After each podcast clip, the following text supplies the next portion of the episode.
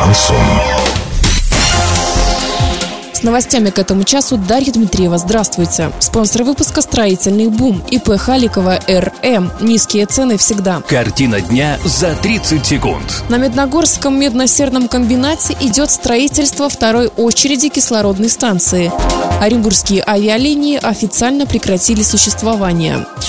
Подробнее обо всем. Подробнее обо всем. На Медногорском медносерном комбинате идет строительство второй очереди кислородной станции. С ходом работы ознакомился глава области Денис Паслер. С введением станции производство промышленного кислорода увеличится, что при металлургическом производстве позволит свести к минимуму процент вредных выбросов. Кроме того, Денис Паслер отметил, что предприятие является надежным социальным партнером области и города Медногорска. Глава региона подчеркнул, что Оренбургская область заинтересована в развитии медносерного комбината.